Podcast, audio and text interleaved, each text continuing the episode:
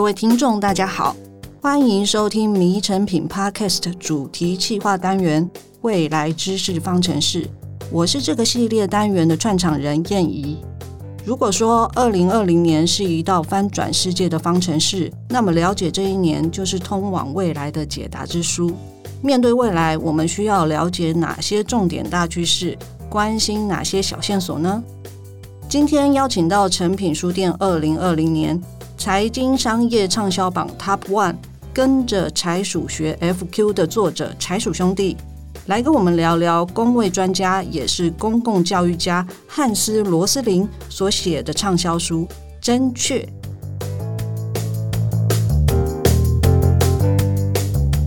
我们欢迎柴鼠兄弟。耶！Yeah, 各位听众，大家好，我是柴。大家好，我是鼠。节目一开始呢，我先来聊一个小话题哦。前一阵子呢，我在这个网络上看了一个小短片，那他在讨论说，呃，我们对中国和美国两个国家的想象是什么？那影片里呢，他举了二零零八上海世博会的一个热门场馆来做例子。他说呢，上海世博会的热门场馆同时最多可以塞进一百万人，一百万人哦。那么大家猜猜看，美国西岸最大的这个旧金山市，大家知道这是一个大城市哦。那这个城市有多少人口呢？随便猜一个，五百万吧。旧金山吗？对，呃，八十万。好，我要解答喽。其实它的人口是八十九万。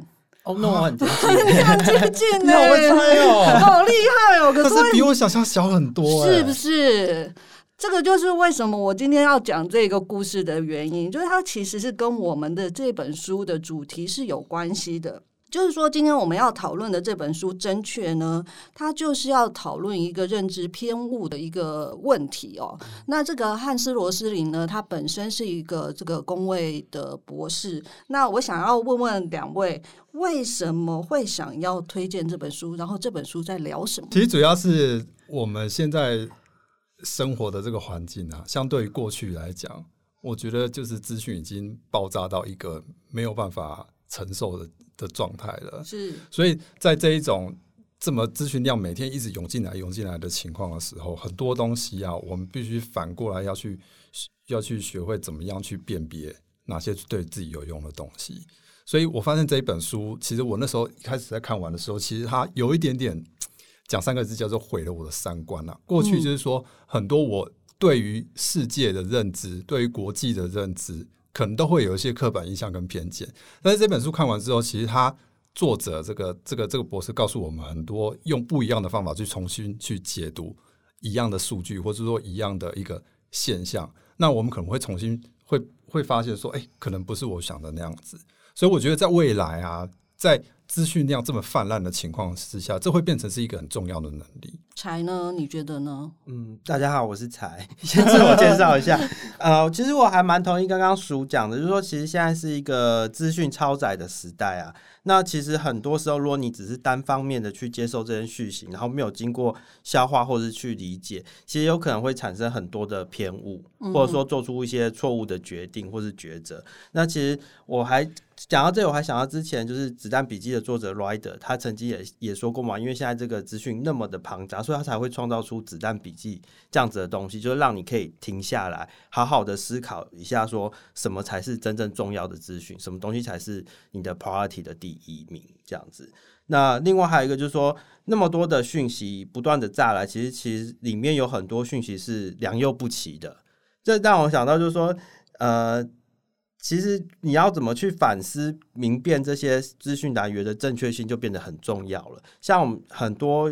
长辈啊，像长长辈好像有点 有点对不起，但是就是说有一些长辈很喜欢传一些就是 网络谣言的东西，就是你可能你收到的时候，你一看会觉得说，哎，这东西没有什么根据啊，为什么他会相信？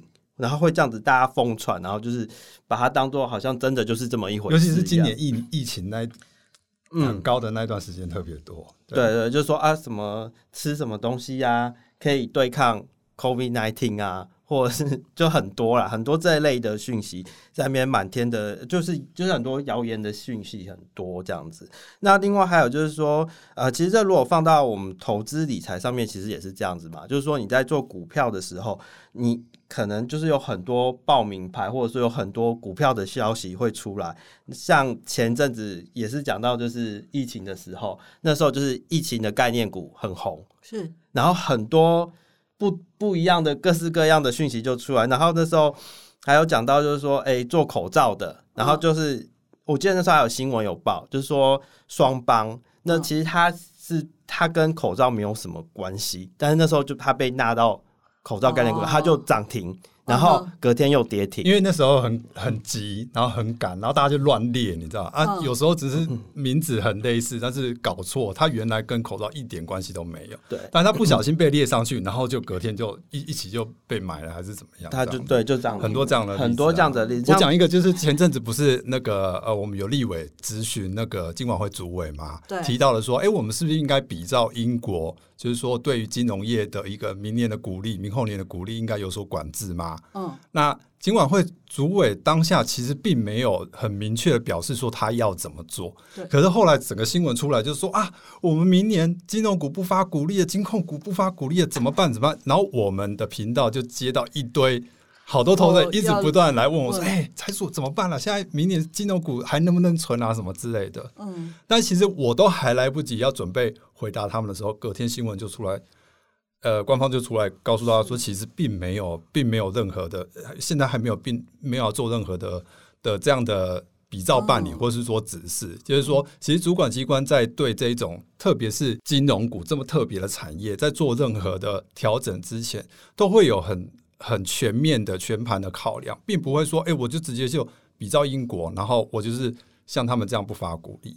这这是一个，另外一个是说，假设啦，我我自己当时的看当时的看法是说，假设就算是不发鼓励，我们回过头来看这件事情，不发鼓励是因为我们的金融股变坏或是变不好而不发鼓励吗？还是说我们在防范？未来可能发生的事情，先做一个保护的动作。嗯，如果是后者的话，那我们为什么需要担心呢？这些股利没有被发出来，它还是留在公司里面啊，还是留在我我们的的的原本的获利里面，它并没有凭空蒸发啊。嗯，那它有可能转而变成是可能最后反映在股价上，或者说反映在它最后的盈余上面等等之类的。嗯，那所以有需要去这么担心吗？可是有时候就是。呃，像这个证券里面讲的，有时候我们会对一些呃媒体有一个有一些既定印象，就是我们都相信媒体报道的东西是可以被信赖的，就。我们不要讲网络那些小道消息哦，嗯嗯、我们至少在看到媒体报道的东西，我们都会觉得哦，它应该是一个呃可信度相对高的。可是当然现在已经不是那样了，但我们的直觉上面还是会认为说，哦，这个新闻呃可以被相信，然后你就会跟别人嗯说三道四，可然后这个误会就会越深越大。那其实。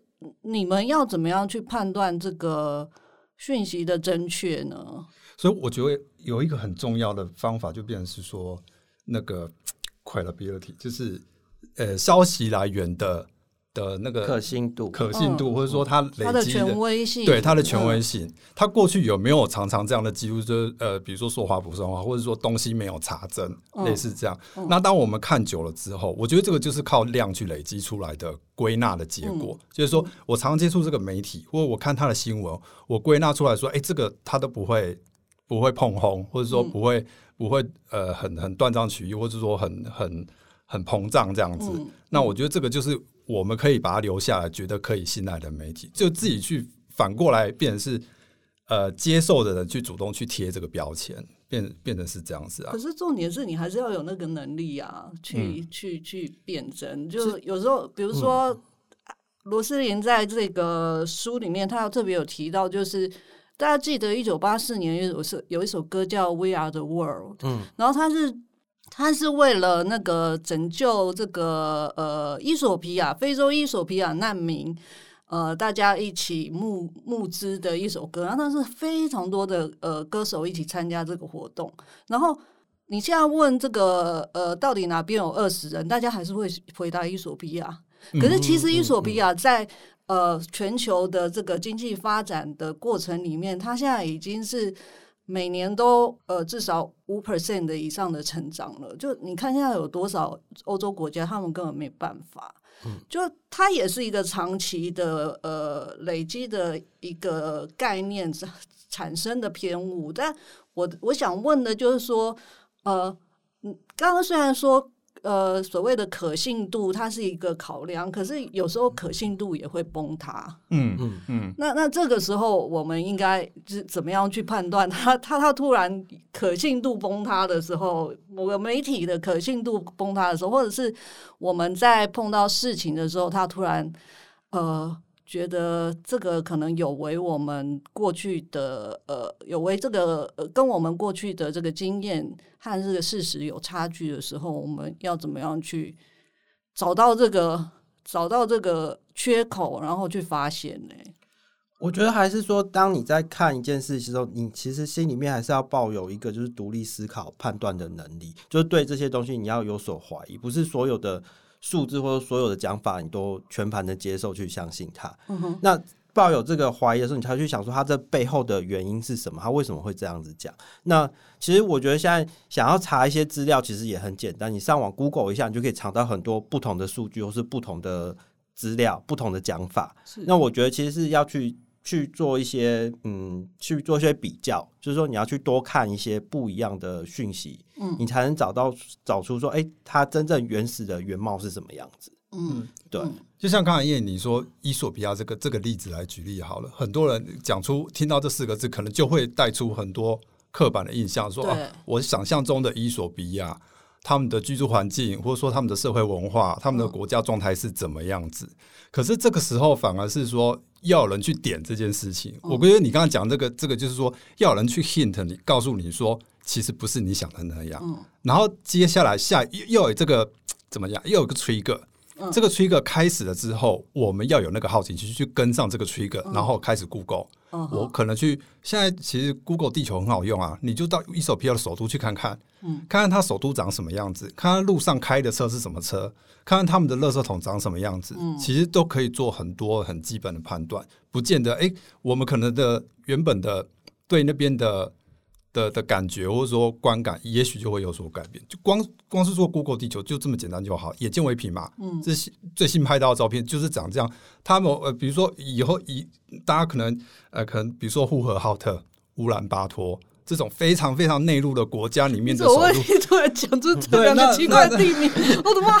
听都没听 过，就是蒙蒙古新疆方面这样子。那你会想想象说，哎，它可能是比较回教呃。比较文化比较历史比较久的一个国家，啊，它可能是长这样子。嗯、我想我想象中是这样子，但实际上去看的时候，其实人家也非常非常的现代化。对啊，就是也是高楼大厦，跟一般的城市其实没有太大差别。车站出来就是大的高楼百货，对啊，又有 mall 啊，什么商店什么一堆这样。所以在这一本书里面，其实我印象很深刻的一件事情，说他他点到了一个是说，我们一般人想象就是呃可能。呃，比如说第三世界国家，或者说比较未开发国家，他们的家庭里面的房间布置是什么样子？哦，对不对？对。那我们都会有一种想象，可是实际上说，他这个这个作者他去做了很多各方面的调查，之后、嗯、去找了完全是不同文化背景的家庭的房间的照片来收集出来的时候，对对，对。我看到那个照片，我吓到说，怎么大家都长得都都一样，都很像。所以事实上影响。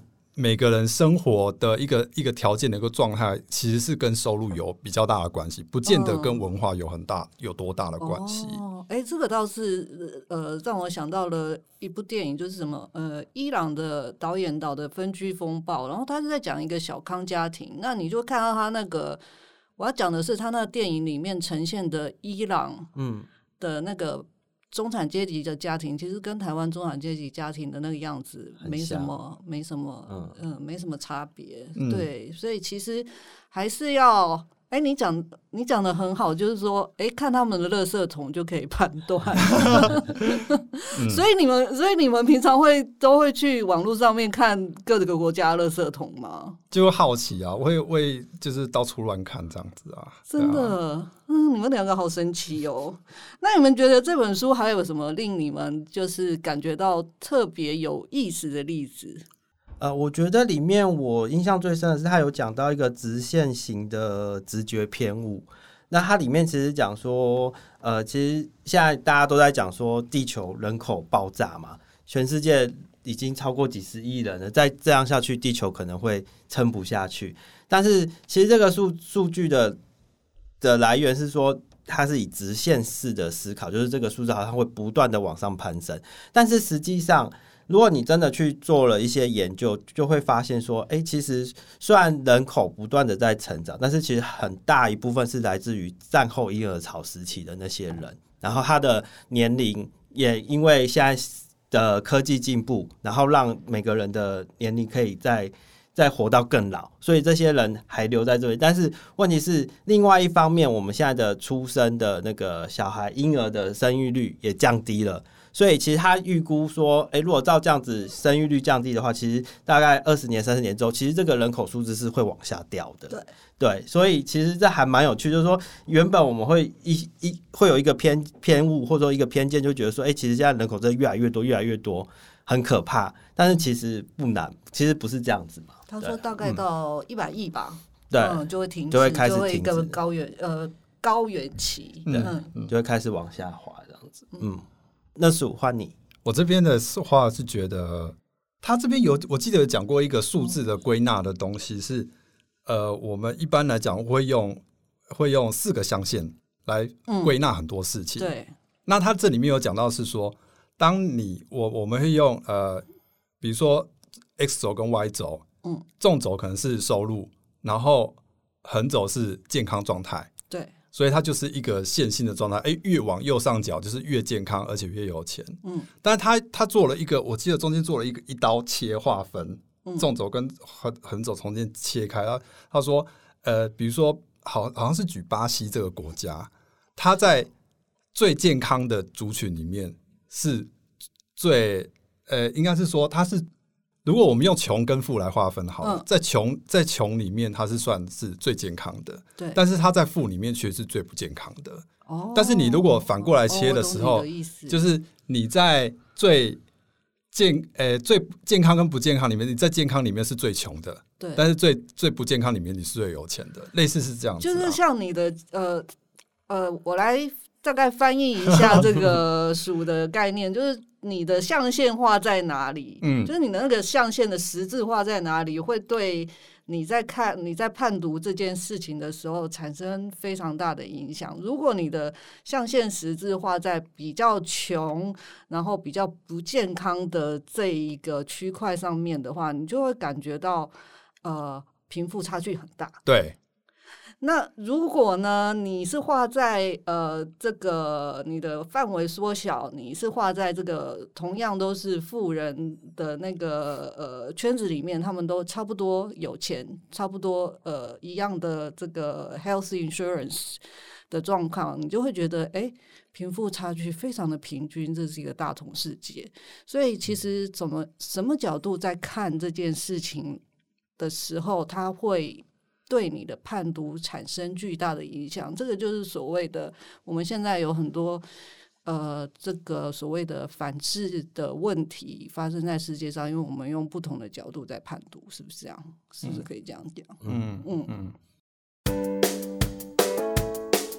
即日起，诚品书店二零二零 Top 一百畅销书榜暨未来知识方程式主题展于全台书店门市盛大开展。在这次的书展中，诚品书店将以财经、历史、人文等等六大主题，与各位一同回顾二零二零年，展开如何走向未来的阅读讨论。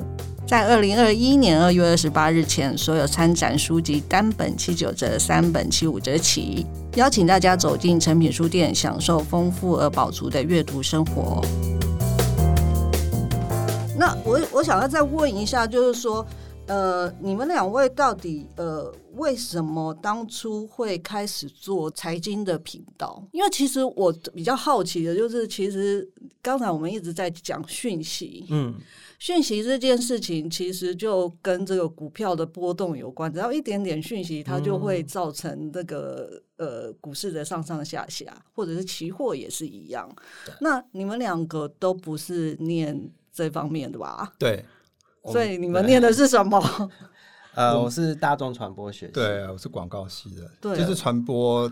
广告相关、媒体相关，那你们怎么怎么开始要去？怎么开始会进入这个领域？然后，因为它必须要有很强的统计概念跟这个经济学的概念，对不对？当然我知道有些文科也会学经济学，但是毕竟它是一个股市，还是相对来讲，呃，商业专业的人会比较容易上手。那你们怎么敢贸然进入这个行业？你们准提前要做什么？就是资讯收集的准备。其实比较刚好的是，我们在进入 YouTube 领域之前的前一份工作，刚好衔接了这这两。我后来在想，刚好衔接了这这个看似不相关的两个东西。是中间这一段做做的工作是媒体企划。嗯，那媒体企划其实有很大一部分是要研究非常多的数字，收视率、阅读率，或是说接触率等等之类的。那我们研究完这些数字之后，才可以找到一些结果，或是找到一些发现，才可以把这些 idea 卖给我们的广告客户，然后请他们可以依照我们的建议去这样子投放他们的广告。我们很大一部分工作是在做这个，所以其实我们也是过去有这么长的时间训练，是在从数字堆里面去找现象。去归纳出结果。那我我觉得这个过程就其实也是在解答很多行销上面的问题。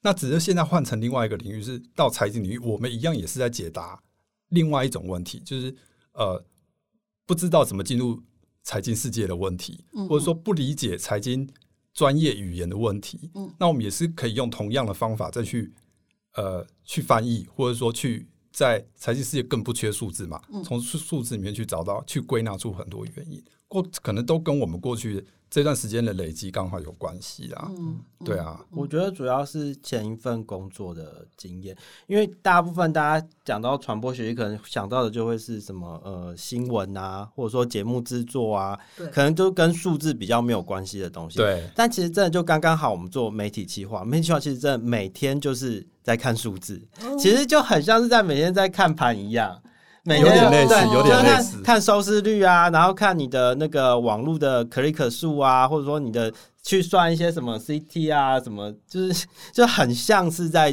操盘股票一样。尤其是现在之后，呃，网络世界啊，很多其实我们在做媒体化，在做网络的时候，其实我觉得那个真的那个操作就像是操盘手一样。对，譬譬如说 FB 的广告，或者是说呃。呃，那些什么即即时竞价的广告，因为现在现在那个网络的广告都是用即时竞价的，其实它就像是你在你在买股票，你在在竞价这样子是一样的意思。所以，变成说那份工作其实有很多时候你是在去解读数字，嗯，你是就是从过去的历史数字去呃去去做一些研究统计，然后去发现一些脉络，然后之后应该要怎么样子去执行我的企划案，嗯。对，所以我觉得反而是前一份工作对这个的衔接上面来讲，是有一个很占了一个很重要的一个角色。所以听起来你们两个对于数字的判读这件事情是觉得，呃，等于说，呃，它对你们的人生来讲是挺重要的一个技能吧？对，可，可以这样讲，可以这样子说，嗯、就是说以一个文科生来讲的话，其实真的是，呃，是进到那样子的环境之后，你每天接触那么多数字。然后你开始慢慢训练出呃怎么去判读这些数字，因为其实老实讲，一开始在刚进入行这个行业的时候啊，你很就是很容易就是说别人只是看数字、看图说故事、看图说故事而已，就是说哎数字怎么样，我就我就讲怎么样，成长百分之五就是成长百分，成长百分之十就是百分之十。对，但是经过训练之后，主管会告诉你说，哎，你必须要去挖深，要去 dig out 一些东西。对，因为我们的 insight 是什么？只停留在看到什么讲什么的话，一定会被骂。因为客户会会不不满于只有这样子，对，对他不他不会觉得说，哎，一间代理商来，他只是告诉我表面上数字，我都可以看得到的东西，那我何必需要你呢？我就是要透过你们帮我看到更深入或是不一样的观点，所以我们才会有长期这样的训练，是说，你即便看到这样数字，但是你还要再去找更多的 support 进来，才有办法去去怎么讲，让你的推论更不会被 challenge 这样子，对。所以你们现在在看这个新闻媒体这件事情的时候，是不是会更小心？没错，我们 就是感觉这好像是一个就是疑神疑鬼的那种神经病，就是看到新闻报了什么事，真的是这样子吗？对，他讲这个数字，真的他的 benchmark 是什么？嗯、他是跟谁比？他数字是哪里来的？来源是什么？嗯就是就，就是会变成这，我觉得这是有一点点是职业病，对，对，久了之后就会变成是这样，就是你看到任何的讯息，你就会想要去拆解它背后的原因是什么，是。对，嗯，我之前在跟财鼠聊天的时候，他们有一个非常有意思的就是，他们如何辨真这个呃新闻的真假，然后他们的方法是看留言。对，为什么是看留言？因为有有时候留言，我觉得现在大家都很踊跃在网络世界发言，尤其是社群的世界。对，那有时候网友出来的那种灵机一动，或是说一一语道破，真的非常非常厉害，就直接把把最精髓的部分点出来。嗯，所以你只要是有时候我们反而会先看留言，才反过来判断说这则新闻值不值得花时间下去看。我觉得其实有时候就是你知道高手在。在在在民间，在民间，就是说，下面其实有很多是很经验老道的高手，是他其实做一些呃，对那则新闻做一些的评论什么，其实都讲的很有道理。嗯，所以其实有的时候你大概划一下看过去，就会大概知道呃，这则新闻它的价值到底有多高。那那你们觉得，就是现在的新闻媒体到底有哪一些是比较比较 trustable 的？我觉得我。我觉得要讲的话，类别的话就是通讯社啦，哦，路透社啊，彭博社、美联社、这种是一定是最安全的，对对。就是说，因为毕竟通讯社它是对全球发布新闻嘛，当地的新闻，那它并不需要那么那么的需去去所谓做加油加油添醋，或者说撒狗血啊，做很可怕的标题这种东西，会比较真实的在描述当下的状况这样子。一个是通讯社，那一个真的我觉得就是归纳法，因为每个接下来就是每个人。到实际上在接触媒体的时候，习惯或者是说你接触的的的怎么讲过程当中，你有没有被骗的感觉啦？我应该反过来讲，我我发现这个这个媒体常常都在骗我进去看标题，点进去之后得不到我要的东西，或者说呃，我觉得这个新闻对我没有价值，我就会把它有点像就是累积起来记点这样子。嗯，久了之后我就会觉得不想要再看这个媒体。嗯，报的东西这样、嗯、就是反向筛选啦。嗯，其实反过来想，也要防止自己陷入太过于同温层的状况，因为我们这样反向筛选久了之后啊，都会变成是我只挑我自己想看的东西。对、啊，会有这个风险。你反而是再也看不到你认为合理的，嗯、或者说你的价值观以外的东西，你是接受不进来。嗯、要防止这个风险啦。嗯、所以偶尔还是要跳出去看看另外一方的人，或者说完全反对。意见的人，他们的观点是什么，或是他们为什么会这样看？对啊，啊可是你他们就你就不喜欢他们，然后你还你怎么样说服自己去理解他们的脉络？可能是对不对？用比较嗯，我不知道该用什么样的心情呢？例如说，呃，明明就已经就心情好的时候，那个几百张选举人票都已经投完了，然后到现在还一直不断的就是说，哎，不承认结果什么？那我就会很好奇说，那他们现在还说，哎，要帮。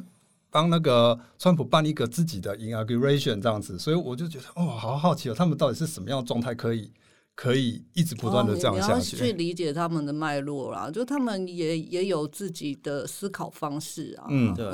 通常我们就觉得赢就赢，输就输，但是你要看为什么那个输的人他还可以激起这么大的这个能量，那个一一定是有有故事可以。可以说的，嗯，是不是这样？嗯嗯，其实我觉得他这本书里面，我觉得他提总共有提出十大篇目嘛。那其实我觉得每一个篇目都还都还蛮精彩的。就是说，其实你在看这本书的时候，你反而会有一种不像是在看统计学啊，或者说那种很硬的书。因为一开始我拿到书的时候，我也觉得说，哎，这本书好像很硬哎。因为你稍微翻一下的时候，会发现里面好多图表、好多数字哦，然后就觉得说，这这这根本就是统计学吧。然后，但是你真的认真进去看的时候，你会发现，哎，其实。看起来很像是在看一本，我觉得我自己啦，我觉得很像是在看一本心理测验的书。啊。对，它有非常多的测验，对，它有一些测验，然后测验之后你会发现啊，原来我我是这样子的人，原来我有这样子的偏误，所以我觉得它是一本还其实还蛮有趣的，所以让你不断的想要再往下看。而且我就我觉得对它测验里面印象很深刻，就是里面有都有一只猩猩对，他刻意用这个信息去告诉你说 随机的落点在哪里。对，并不是说，哎，数字高就一定比较好。星星随便射飞镖，它大概会射在这个位置。对，他他用这样有百分之五十的正确率。对，所以他用这样子的方式去去不断的在这个测验里面去一边看书一边在矫正你的偏误，你知道？你你每次一看到那个星星，你就想到这个就是偏误所在的地方啊。嗯，对，嗯，所以我看完这本书，我其实。很吃惊，就是说，哦，原来我有这么多，嗯、呃，是呃，世界这么大，我有这么多不理解的地方，因为几乎我每一题都答错。我也是，我也是，几乎应该是大部分人都会这样吧，就是说，大家真的都有这些偏误啊。对啊，大家也可以有空回呃，有空去翻翻这本书，它里面有非常多种不一样的测验，但。呃，每一个测验大概有十题到二十题，有些有些更多的有五十题，也不一也不一定。嗯、然后他会用这些测验去呃测验你到底对这个世界的认知呃到什么程度。然后它后面会相对应一堆呃这个呃非常清楚、客观的正确的数字来告诉你，其实世界并不是你想象的那样。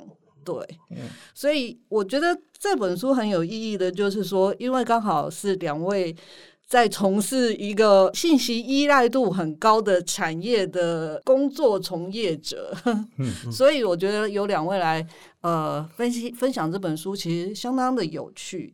那呃，我想要最后想要问一下，就是说你们两个对于这本书，呃，如果你们觉得这本书有一句最经典的话要分享给呃我们的读者，你们觉得会是什么？我觉得他在里面有提到一件事情，是对未来的呃下一代的教育，里面有提到一件事，是说要乐于说出“我不知道”这八个字，我印象非常深刻。嗯、我可以稍微把它翻译一下，叫做“不要担心我不知道”。嗯，因为现在很多人就是会有国外讲的那个 FOMO 嘛。You're missing out，就是说我很怕我没有 follow 到什么东西，嗯、我很怕在社群的世界里面我没有跟上最新的话题或潮流。但我觉得反过来看的一个还可以安慰自己的地方，是因为速度很快，所以即便现在是最新，可能明天就不是最新，后天就不是最新，我随时都可以跟得上，因为明天会有更新的东西出来，我只要跟到那当时的最新就好了。嗯，所以其实。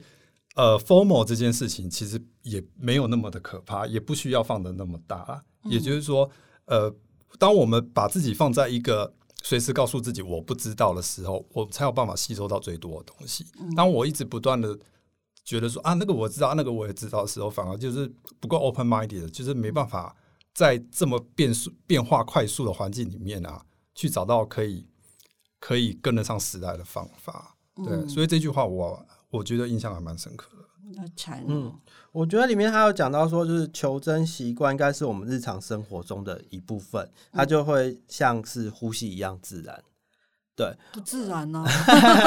可是我觉得在现在的时候，你每天打开手机就收到那么多讯息，嗯、或者说每天要收那么多信的时候，或者说看新闻什么那么多的资讯，世界上那么多事情在发生的时候，其实反而说每一件事情你都要去。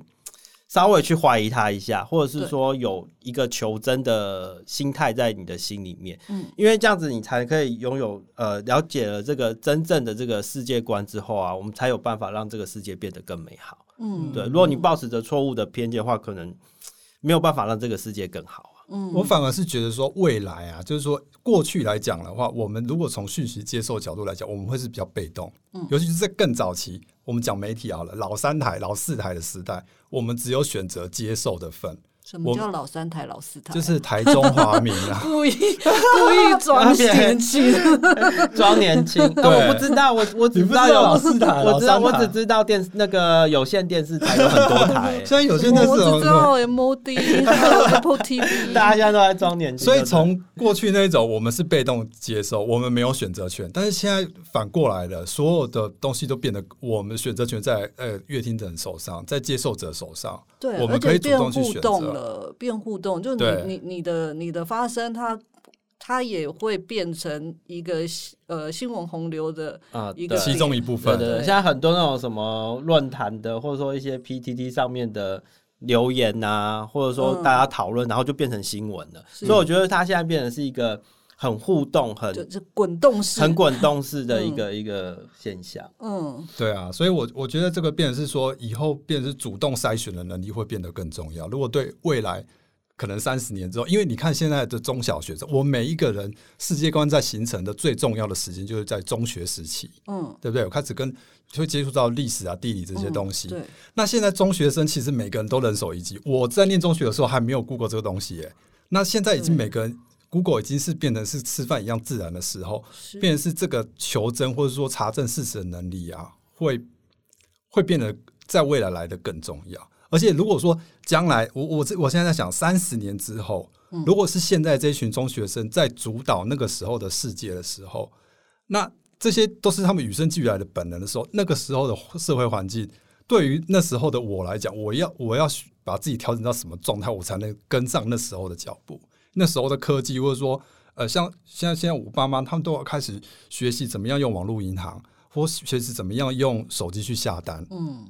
过去他们就喜欢啊，就打电话给营业员啊。可是现在他们知道自己要要开始要手机下单了，所以世界真的变成不一样了。对，然后有人说啊，就是呃，这个贫穷会限制人的想象，但我其实觉得那个不是贫穷，是眼界，眼界会，眼界才是真正的贫穷。那我我自己觉得阅读这件事情可以打破这个界限。嗯，所以呃。欢迎大家去找这本书来看，也非常谢谢柴鼠兄弟今天来跟我们聊《正确》这本书。接下来呢，我们在下一次的这个未来呃未来城市方程式的下一集，我们会请到这个 YouTuber 水风刀，也就是这个阅布克的这个创办人来聊《穷查理的普通常识》这本书。我们今天谢谢柴鼠，也欢迎大家关注柴鼠的 YouTuber 频道，然后谢谢大家。拜拜，谢谢，拜拜。拜拜。